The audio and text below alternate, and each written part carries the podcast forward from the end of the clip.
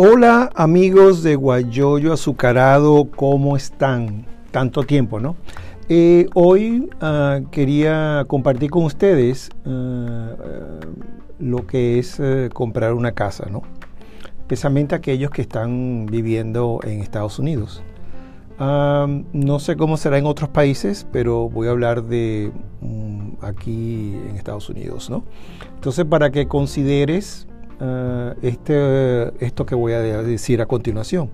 Y te lo comento porque no porque sea un experto, sino por lo que yo tuve que pasar.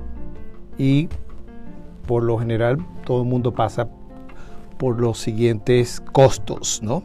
Porque uno ve el precio de una casa, pero eso va conlleva una serie de gastos, correcto. Entonces, como para que cuando te interese comprar una casa, bueno, que hagas tus tareas, porque probablemente vas a tener que eh, hacer muchas preguntas con tu agente, si es que vas a trabajar con un agente, que supongo en cierta forma es mejor, porque si te vas a hacerlo tú solo, eh, probablemente eh, si es una casa nueva, en un sitio donde están construyendo casas nuevas, quizás entonces ellos te asignan un agente el cual va a recibir un porcentaje que está entre 3 y 6 ah, por ciento, ¿no? Pero bueno, eh, muy bien. Entonces, nada, eh, una de las primeras cosas que va a ocurrir es que le van a hacer un appraisal. Un appraisal es que va a venir una persona que esta gente hace dinero, me parece a mí, ¿no? Es, una cosa, me parece un trabajo muy fácil, donde básicamente ven la casa y calculan cuánto es el valor de esa casa. Y ese es todo lo que hacen. ¿Ok?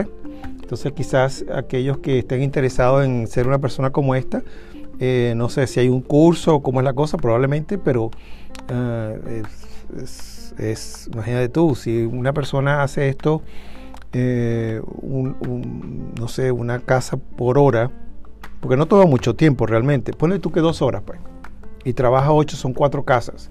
Entonces, y eso costo está entre bueno, el, creo que el más mínimo creo que es 250 dólares. Ah, ¿ok? Para arriba. Entonces hay gente que cobra más por hacer lo mismo. ¿Ok? Entonces, imagínate.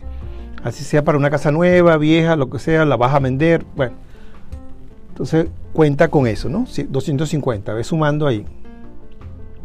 Entonces, pues eh, hay una, una inspección uh, que a veces ocurre, aunque Ah, por lo general es el appraisal, pero bueno.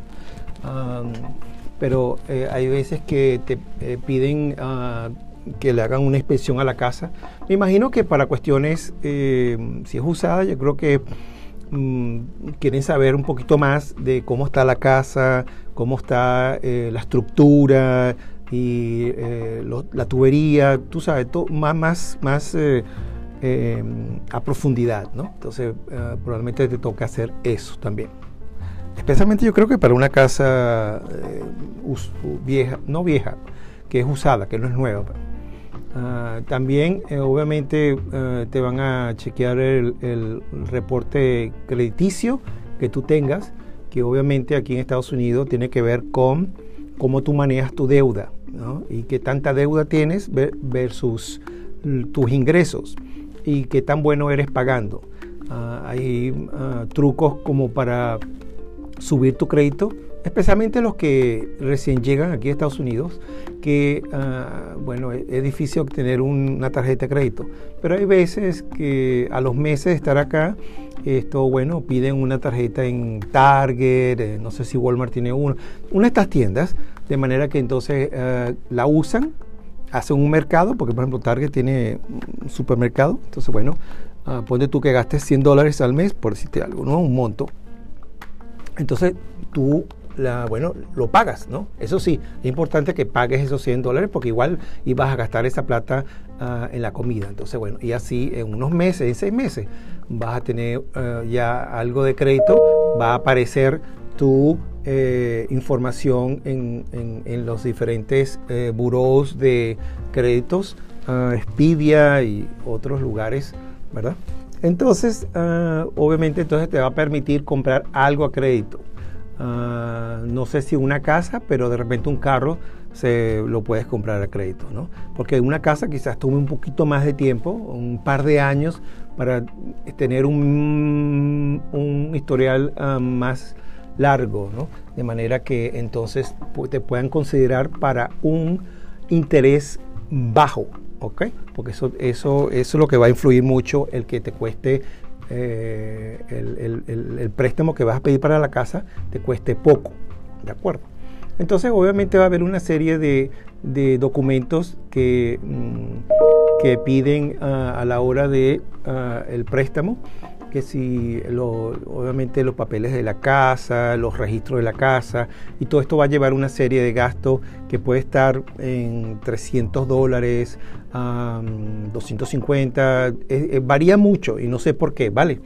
Entonces, ah, ah, también... Este, eh, cuando pides un, préstamo va a tener unos gastos de, de la realización del pedido del préstamo. Entonces, ah, eh, los pagos de los títulos de la casa, los impuestos que, conlleva esa casa, que tiene esa casa, que te van a pedir, ah, creo que como dos o tres meses, unos meses por adelantado a la hora del cierre. ¿no? Entonces, ah, tienes que tomar en consideración eso. Ah, obviamente están los, que cobra eh, a la hora del cierre, bueno, están los abogados de quienes venden la casa y eh, el, agente que está contigo a la hora del cierre, entonces todos van a cobrar, todos tienen su servicio, ¿no? Entonces, y esos uh, cierres puede estar alrededor de 7 mm, mil a 10 mil dólares, más o menos. Ah, puede ser menos, pero todo depende del costo de la casa, cuánto te va a cobrar el agente, porque lo demás creo que los títulos, los impuestos, eso más o menos estándar el costo. Pero bueno, todas esas cosas las tienes que preguntar y que te digan exactamente cuánto te va a costar, ¿no? Entonces, ah, y así, de manera que sepas exactamente cuánto vas a tener que tú aportar el día de ah, cuando hagas el cierre. Obviamente, ah, si tú pagas, eh, das una entrega de un depósito de 3%, ¿verdad?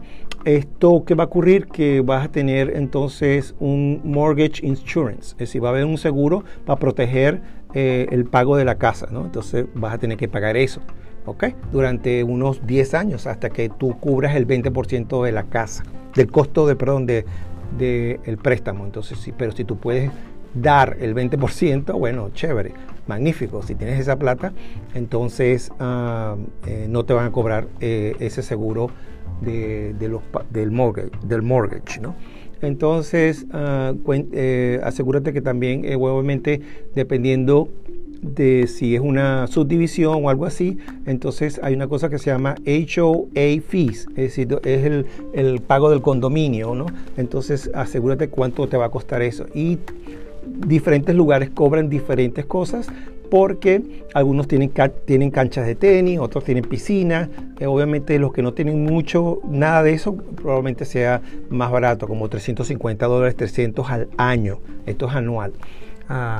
creo que en Florida te lo cobran mensual, ¿ok? Entonces, en, por lo menos en el estado de Georgia es así. Entonces, bueno, quiero que, que hagas tu tarea a la hora de comprarte una casa, sea usada o nueva obviamente he estado viendo que casas nuevas ah, han estado mm, no tan caras.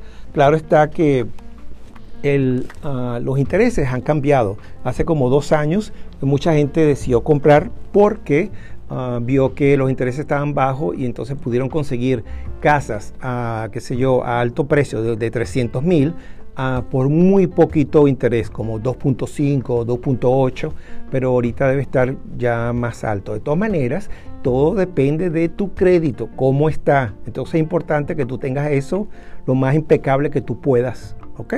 Entonces, bueno, recuerda, haz, tu tarea y haz todas las preguntas posibles a tu agente porque te está cobrando por Ah, por ayudarte a comprar la casa. ¿De acuerdo? Muy bien, ah, que tengas mucha suerte a la hora de conseguir tu casa de tu sueño. Si se puede, lo, pues se puede hacer, todo se puede hacer, pero tienes que hacer tu tarea. Mucha suerte y será hasta una próxima oportunidad. Chao, chao, bye.